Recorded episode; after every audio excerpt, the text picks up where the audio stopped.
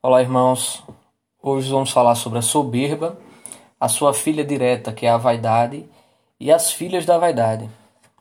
É, vou tentar sintetizar ao máximo, mas são três aulas para poder falar sobre isso. Vamos lá, vamos seguir. Nós já percebemos que estamos tratando dos pecados capitais. E é onde é que entraria a soberba, visto que aqui no Ocidente não há inclusão dela nos pecados. São sete pecados capitais e não tem a soberba no meio. No Oriente, eles são estudados como oito pecados capitais. E esse oitavo pecado é justamente a soberba.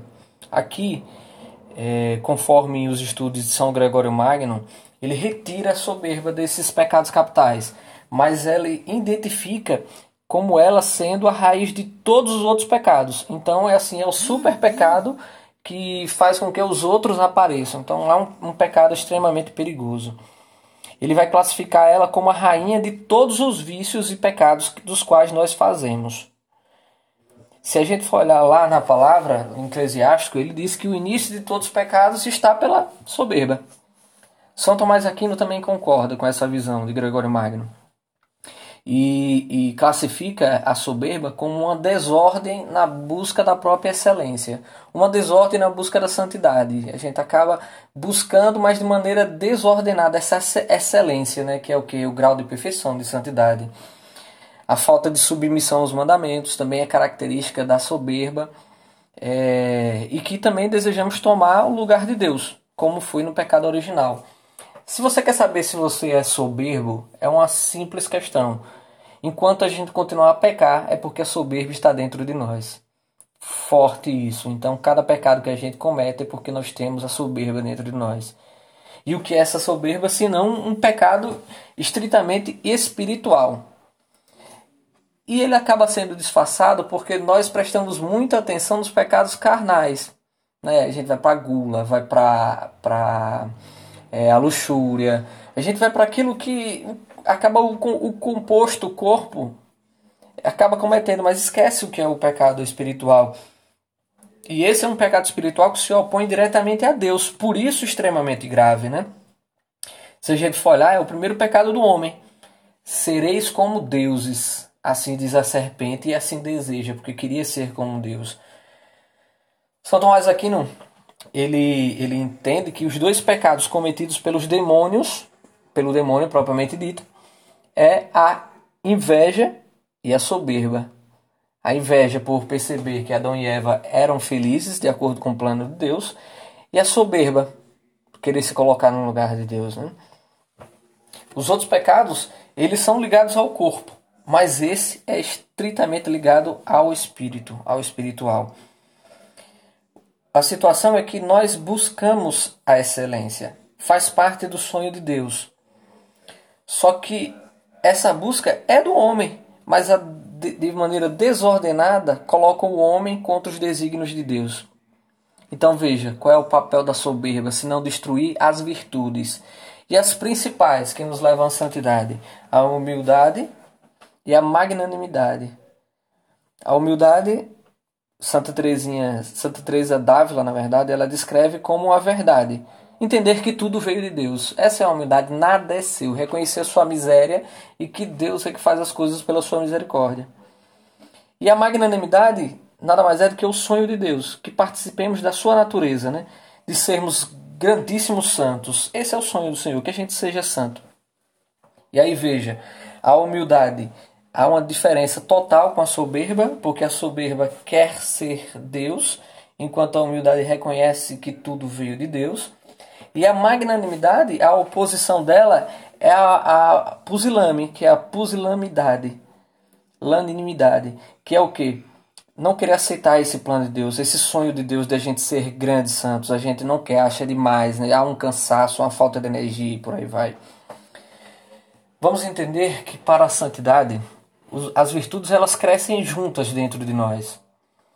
Elas vão crescendo juntas. Já os vícios não, eles não crescem juntos. E graças a Deus eles não crescem juntos. Imagine todos os pecados crescendo tudo de vez dentro da gente. Se combater um já é difícil, imagine tudo de vez.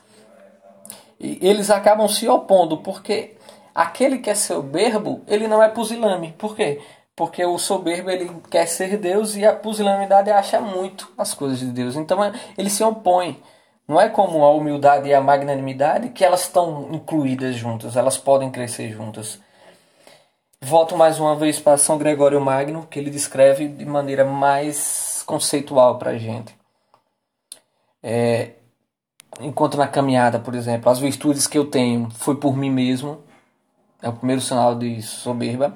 Recebi porque eu mereço, aquilo que o Senhor me deu foi porque eu mereci, eu fiz por onde. Quando a gente acha que tem algo que a gente não tem, por exemplo, a santidade, né? se julga ser santo, a gente acha e não é. E quando nos comparamos acima dos outros. São João da Cruz, ele, ele alerta de maneira bem incisiva, ele diz como perigo. Por quê? Porque a soberba ela cresce junto com a nossa devoção, na nossa busca da santidade. Quando a gente acaba dando um degrauzinho que vai caminhando por uma via iniciando uma via iluminativa, a gente acaba é, pecando na soberba por se colocar melhor do que os outros, por achar que já está vencedor e por aí vai. E aí recorda justamente a oração do fariseu, né? É, obrigado, Senhor, por ser quem eu sou, que eu não sou aquele, e por aí vai, né?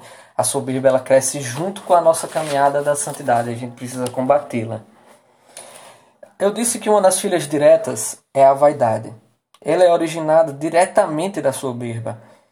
Tomás Aquino ele coloca que a soberba é causa da vanglória. Então, o efeito da soberba é a própria vaidade.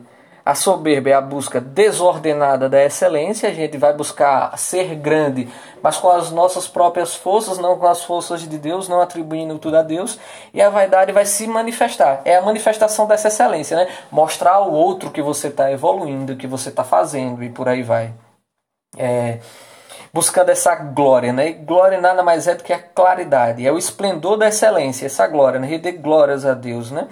E em Mateus 5, 16, vocês podem ver que Deus diz que deve brilhar, a glória deve brilhar. Mas você tem que entender qual é a diferença da glória, aquela que é refletido Deus, e a vanglória, que é uma glória vazia, né? que reflete nós mesmos do que? Que nós somos nada. Essa vanglória ela vai atuar de três formas: como objeto que não existe, por exemplo, uma mentira, é, julgar que merece algo, não existe aquela glória, mas você julga. Julgada por pessoas ineptas que não entendem, por exemplo, é, eu vou me gabar de que sei muito sobre um determinado filme e começa a falar sobre o filme num local em que ninguém entende nada do filme. Então eles vão olhar para mim e fazer, nossa, como eu sou inteligente. Mas ninguém tem o conhecimento daquele filme para poder debater comigo. Então isso é uma vanglória vazia, porque você não tem a pessoa lá com um nível intelectual para discutir ou que não tenha nem assistido o filme. Pelo próprio sujeito, é por nós mesmos, que aí sim é a razão errada, que não é para a glória de Deus, é para a minha glória. Então, mas aqui mais uma vez ele coloca lá que é, que não devemos orientar, não orienta sua glória para o fim devido. Então, a glória que devemos brilhar mesmo para mostrar a Deus, a gente não está colocando com a finalidade devida, que é o que? Para Deus e para a salvação do irmão. Nós devemos, precisamos brilhar, faz parte do sonho de Deus. Nós devemos buscar a glória, a excelência, mas para Deus e para a salvação do irmão. Porque se você for olhar as histórias dos santos, eles têm essa glória e eles são levados em todas as histórias para Deus. Quando a gente olha para a vida do santo, a gente lembra muito de Deus. Então essa é a verdadeira glória. É olhar para o santo e lembrar o quanto Deus fez nele, o quanto Deus fazia. É isso quando você lembra, olha para Padre Pio, olha para qualquer outro santo que a gente olha assim, poxa, como tem Deus lá? E remete-se a Deus, não a ele, não a ele.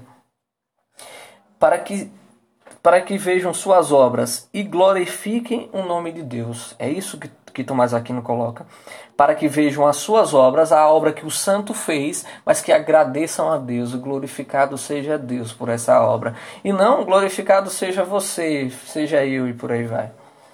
Os santos querem a glória, mas a glória no céu. A glória no céu. A glória no céu. É... Larissa me contou um, uma história há pouco tempo de é, Gema Galgani, Santa Gema Galgani, e ela um dos padres que rezava sobre uma pessoa que estava enfermo, enquanto ela era da beata, já morta, né? Ele, ele diz assim: é a sua chance de se tornar santa. Reze. E a mulher foi curada, né? Enferma. Então, assim, quantos beatos que precisam da nossa oração para que eles se tornem santos, porque assim eles desejam. Para quê? Para que mostrem a glória de Deus. Para que mostrem a glória de Deus. Eles querem a glória no céu, quando mortos, não em vida. A vanglória, ela é capaz de sugar todo o ato bom que fazemos. Quando fazemos com essa intenção, a vanglória acaba sugando, né? tira tudo de bom que a gente possa ter feito. Porque ela acaba podendo se tornar também a vaidade, nesse tempo, um pecado mortal, quando a gente pega contra a caridade, quando a gente acaba gloriar se colocando no lugar de Deus, se, se opondo, né? Querendo ou querendo as glórias temporais aqui desse mundo, né? Os santos queriam a glória eterna e não desse mundo. Para suas filhas, para a gente entender, é, que são as filhas da vaidade, ela, eles classificam Gregório Magno e Tomás Aquino também, quando realiza a Suma Teológica, eles classificam em sete filhas, sendo três de maneira direta e quatro de maneira indireta. As diretas, a gente tem a jactância, que é a ostentação, que nada mais é do que exibir-se por palavras, falar de si mesmo, né? ter aquele rebuscado, né? mostrar que tem o conhecimento e por aí é a vaidade exibir-se por essas palavras, entonação e por aí vai. É, a hipocrisia, que é direta também, que são os pecados por atos falsos. Os atos não existem, mas a gente se paga de bondoso e por aí vai. A gente reconhece bem essa falatória, que é uma máscara. E o terceiro direto, terceira filha direta, é a presunção do novo que é o pecado para os atos bons, né? Achar que descobriu algo teológico. Meu irmão, se você está na oração e acha que descobriu algo, é, preste bem atenção, se não é vaidade, né? Olhe, provavelmente Deus já revelou, porque se aquilo ali é uma verdade teológica, Deus já revelou há muito tempo, pode ter certeza. Ou quando a gente quer fazer, por exemplo, algo tão diferente na liturgia do que já escrevo. A missa que tem é a do missal, e aí a gente quer fazer a missa do meu jeito, né? Ou vamos lá para gente, o grupo de oração do meu jeito e por aí vai. É a presunção do novo, é a vaidade. Não, eu faço dessa forma. Hein? Acaba tendo que discernir se não é um pouco da vaidade. E as indiretas, que são as quatro, nós temos a contestação, que é por meio da linguagem que você pega, se exaltando em brigas entre gestos, gritos e por aí vai, a gente contesta é, a outra pessoa, a gente vai o tempo todo contestando, mas articulando, chamando a atenção. Resumindo, para o nosso Brasil é o barraqueiro. É, temos também a discórdia, que é pela vontade, a vontade de não abandonar a nossa vontade, não fazer a do outro, a gente acaba discordando a gente acaba o tempo todo relutando, discordando, para quê? Para que seja feita a minha vontade e não a do outro. A obstinação, que é a teimosia, propriamente dita, que é desmerecer a inteligência do outro, né? O cara é reconhecido por ser inteligente, por algo, santificado, e a gente, é, na teimosia, a gente reluta, até utilizando argumentos ruins, que nada a ver, mas só para a gente teimar, para tentar tirar aquilo que é característica do outro enquanto inteligência e o pior de todos, que é a desobediência, principalmente a desobediência ao superior. Porque a gente acaba não aceitando a obediência. Certo? Então, esses aí são é a soberba, a sua filha direta a vaidade e as filhas da vaidade. Peçamos a Deus que possamos romper diretamente com essa soberba.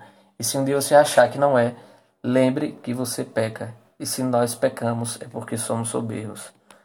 Um abraço.